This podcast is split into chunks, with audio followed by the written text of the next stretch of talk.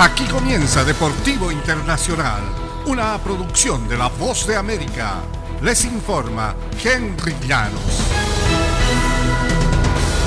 En una medida que pondrá fin a una tradición de hace más de siglo y medio, las grandes ligas autorizaron el uso de un dispositivo electrónico para que los catchers envíen señales a los lanzadores. El cambio marcaría un intento por eliminar el robo de señales. Desde los albores del béisbol en el siglo XIX, los receptores han utilizado sus dedos para enviar la señal sobre el tipo de lanzamiento que el pitcher debe hacer y acerca de la colocación de la pelota. En el siglo XXI, con el incremento de los sistemas de video en los parques, evolucionó el robo de señales y aumentaron las preocupaciones sobre la manera en que los clubes tratarían de interceptar estas indicaciones. Los Astros de Houston fueron penalizados por emplear una cámara y golpes en un cesto de basura como una forma de alertar a los bateadores sobre el tipo de picheo que se avecinaba durante la campaña de 2017 cuando terminaron ganando la Serie Mundial.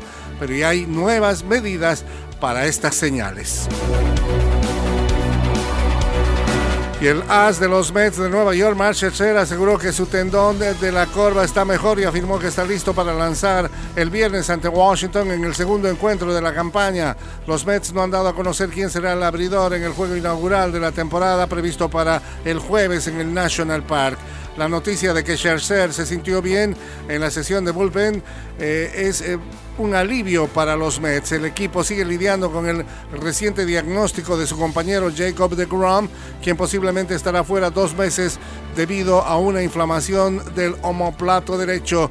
El manager Buck Walter no quiso confirmar si Scherzer lanzará, pero el tres veces ganador del Cy Young quiere enfrentar a Washington y el equipo que lo envió a los Dodgers la temporada pasada.